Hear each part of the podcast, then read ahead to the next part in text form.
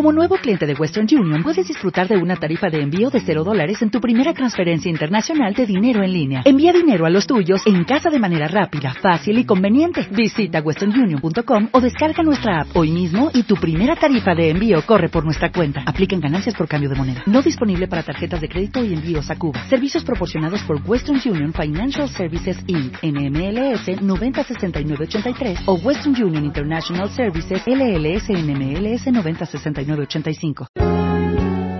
¿Qué tal amigas, amigos, cómo están? Qué gusto estar con ustedes otra vez y compartir estos momentos tan amados en la presencia de Dios.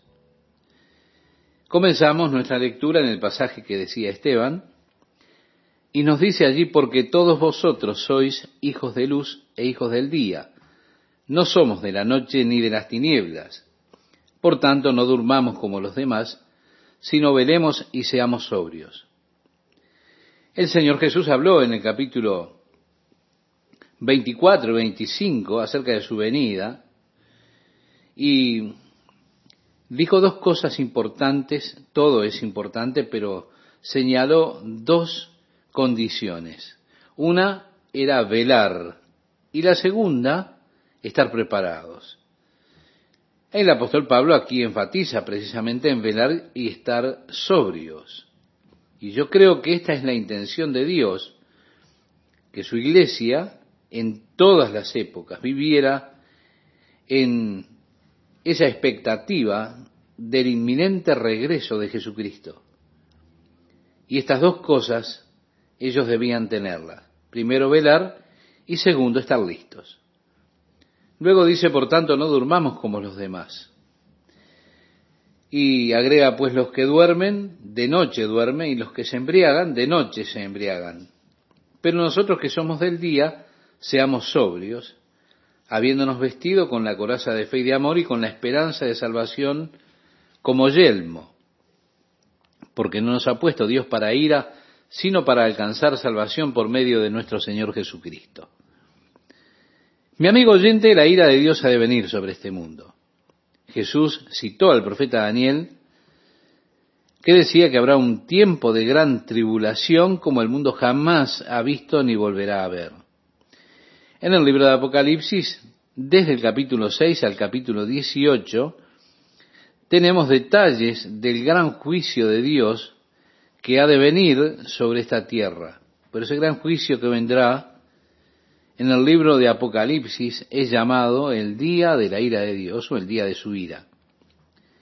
Y los reyes de la tierra y los grandes, los ricos, los capitanes, los poderosos y todo siervo y todo libre se escondieron en las cuevas y entre las peñas de los montes y decían a los montes y a las peñas, caed sobre nosotros y escondednos del rostro de aquel que está sentado sobre el trono y de la ira del cordero, porque el gran día de su ira ha llegado. ¿Y quién podrá sostenerse en pie?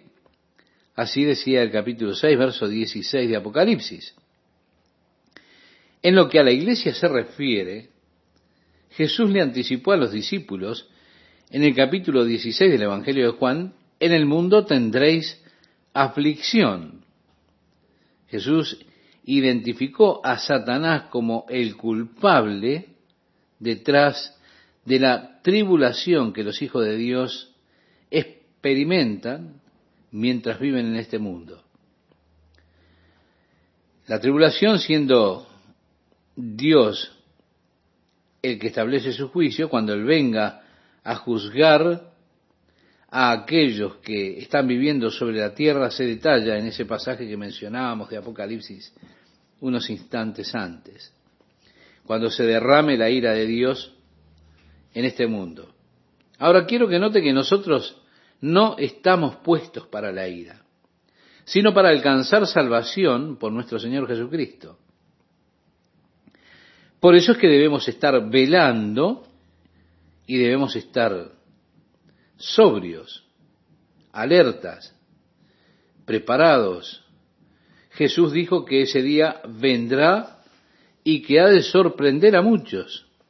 Así que mi amigo, mi amiga, ore para que usted sea hallado digno de huir, de escapar de las cosas que vendrán sobre esta tierra. Y de esa manera, entonces nos advierte contra las borracheras, los excesos, contra la vida según los deseos carnales. Vale decir, que no nos encuentre distraídos. De allí el mensaje de velar y estar sobrios, de ser dirigentes. Decía Pablo, porque no nos ha puesto Dios para ira, sino para alcanzar salvación por medio de nuestro Señor Jesucristo, que murió por nosotros para que ya sea que velemos o que durmamos, vivamos juntamente con Él. Jesús le hablaba a Marta cuando Lázaro murió y le dijo, yo soy la resurrección y la vida, el que cree en mí, aunque esté muerto, vivirá. Y todo aquel que vive y cree en mí no morirá eternamente. Usted puede volverlo a leer si así lo desea en el Evangelio de Juan capítulo 11, versículo 25. Y así, estimado oyente, nunca he de morir. Yo siempre voy a vivir para Jesús y con Jesús. Mire, sea que esté en este cuerpo o sea que esté en mi nuevo cuerpo, siempre estaré viviendo con Jesús. Así decía Pablo, ya sea que vivamos o que muramos, estamos viviendo juntamente con Él de una u otra forma en este cuerpo o en nuestro nuevo cuerpo. Y quiero reiterárselo, mi amigo, yo no moriré, viviré siempre junto en comunión con Jesús. El versículo 11 nos dice, por lo cual animaos unos a otros y edificaos unos a otros, así como lo hacéis. La edificación de unos a otros es el aliento que nos tenemos que dar mutuamente. Luego dice, os rogamos hermanos que reconozcáis a los que trabajan entre vosotros y os presiden en el Señor y os amonestan. Es decir, aquellos que Dios ha escogido para tener que cuidar el cuerpo de Cristo, para ministrarles y amonestar a los hermanos en la verdad de Dios. Él decía, y que los tengáis en mucha estima y amor por causa de su obra. Tened paz entre vosotros. También os rogamos, hermanos, que amonestéis a los ociosos. Sí, está dando un pequeño grupo de exhortaciones, que amonestéis a los ociosos. Mire, una persona que no está viviendo adecuadamente, adviértale. Dios llamó al profeta Ezequiel para advertir y le dijo de la importancia que tenía su ministerio en advertir a aquellas personas que vivían de una forma incorrecta y aquellos que, habiendo sido correctos, se habían vuelto de su corrección. Luego dice Pablo que alentéis a los de poco ánimo. Nuestro corazón debe estar vocacionado a ellos. Tenemos que ser pacientes, alentarlos, en lugar de ser bruscos. Que sostengáis a los débiles, que seáis pacientes para con todos. Mirad que ninguno pague a otro mal por mal. ¿Verdad que es difícil esto? Cómo nos gusta ajustar cuentas. Pero, decía Pablo, miren que no, que no lo hagamos. Antes, seguid siempre lo bueno unos para con otros y para con todos. Estad siempre gozosos. Orad sin cesar. Dad gracias en todo, porque esta es la voluntad de Dios para con vosotros en Cristo Jesús. Permítame llamarle la atención nuevamente a lo que dice aquí, dad gracias por todo. Bueno, quizá decimos, eso sería hipócrita. Yo honestamente no puedo dar gracias por muchas cosas. Pero déjeme decirle, puedo dar gracias en ellas. Yo no puedo dar gracias realmente por los problemas que enfrento muchas veces, pero estando en esos problemas, puedo dar gracias. No doy gracias por las pruebas muchas veces, pero le doy gracias a Dios en medio de ellas, porque allí aprendo que Dios tiene el control de mi vida y sé que Dios está controlando aquellas cosas que me suceden a mí, aunque no las entienda, porque yo le entregué mi vida a Él y yo sé que Dios me ama. Sé que está obrando un plan sabio en mi vida porque Él es infinitamente más sabio que yo. Y así, en todo lo que me acontece, puedo ver cómo Dios está controlando aquellas cosas porque Dios está gobernando mi vida. Así que doy gracias en todo. El que me ama está en control de todo. Él está guiando las cosas de mi vida, Él está obrando su plan eterno y su propósito en mí en cada situación. Por eso dad gracias en todo. Luego dice, no apaguéis el espíritu. Muchas personas utilizan esta escritura para tolerar toda clase de necesidades que suceden en el cuerpo de Cristo.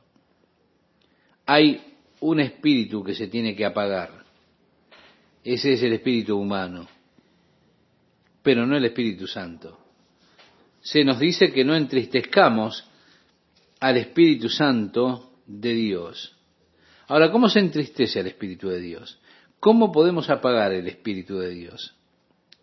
¿Sabe usted que una de las mayores apagadas del espíritu está en la falta de amor. Es así como apagamos el espíritu. El espíritu obra en nuestros corazones, en nuestra vida, y puede ser escondido por nuestros sentimientos amargos, por el odio, por los celos, por el rencor, esa clase de sentimientos. Eso es lo que apaga la obra del espíritu en nuestra vida. Así está hablando realmente de, la obra del Espíritu de Dios en su vida. Y mi amigo, mi amiga, no la apague. Recuerda, el fruto del Espíritu es amor y todo ese detalle que se nos da en la carta a los Gálatas. Eso es lo que el Espíritu busca producir en usted, ese amor. No apague el Espíritu. Abrace el amor de Dios. Y permítame decirle algo más. Ábrase a ser un instrumento del amor de Dios. Ábrase a ese amor y ábrase a ser un canal del amor de Dios. Libérese a usted mismo a ese amor. Muchas veces vacilamos en esto porque nos hemos quemado en el pasado, nos lastimaron, y bueno, decimos, yo los amé a ellos y me rechazaron. Y nos sentimos tan rechazados que comenzamos a cerrarnos en lugar de abrirnos al amor de Dios. Y al cerrarnos realmente comenzamos a apagar el espíritu. No apaguéis al espíritu. Luego dice, no menospreciéis las profecías examinadlo todo, por supuesto, con la profecía es necesario que se pruebe, como dice el apóstol Pablo cuando le escribe a los Corintios su primera carta en el capítulo 14, cuando uno profetiza que los otros juzguen, porque van juntos los dos. No menospreciéis las profecías, examinadlo todo.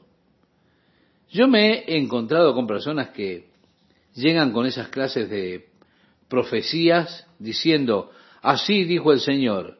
Mire, hace varios años atrás, recibí la profecía de un hombre que decía que yo sería sacado de la iglesia en un ataúd en dos semanas. Él decía que tuvo esa visión y entonces profetizó, así dice el Señor, en dos semanas te sacarán en un ataúd negro. Bueno, yo sabía que eso no era posible porque mi esposa nunca elegiría un ataúd negro para mí. Pero bueno, era algo interesante. Ahora, más interesante fue que yo estuve en el funeral de este hombre dos semanas después. Así que le dije a mi esposa, evidentemente, él vio un rostro equivocado en el ataúd. Examinarlo todo. algunos le dan alguna profecía que viene así rara, bueno, no la acepte, pruébela. Tampoco la menosprecie. Yo recibí a muchos que me dijeron que el Señor les había dicho muchas cosas, recibí muchos mails y muchas personas que sienten que Dios los ha utilizado a ellos como un canal para hablarme a mí. Yo siempre quiero estar abierto a esto. Dios conoce mi corazón y yo quiero estar abierto a eso. Hay muchos momentos como que usted, bueno, se quema con estas cosas. Y usted dice, ah, sí, ya sé. Aún así, yo no quiero menospreciar las profecías. Quiero, quiero ser realmente una persona abierta, que Dios pueda hablarme por el medio que Él quiera. Yo puedo reconocer y acepto que Dios pueda utilizar a otros para hablarme a mí. Por eso estoy abierto a que Dios me hable. Y quiero que Dios me hable como Él quiera hacerlo. Por otra parte, siento que tenemos que probar todas las cosas y luego, como dice aquí, retener lo bueno, examinarlo todo, retener lo bueno. Se trata de ser como los hermanos de Berea, que eran más nobles que los hermanos de Tesalónica. ¿Por qué? Porque ellos escuchaban al apóstol Pablo y después iban a su casa y buscaban en las escrituras para ver si las cosas que había dicho el apóstol eran así, eran de Dios. De allí examinen todas las cosas y luego retengan lo que es bueno. Y aquí hay algo que viene que es importante.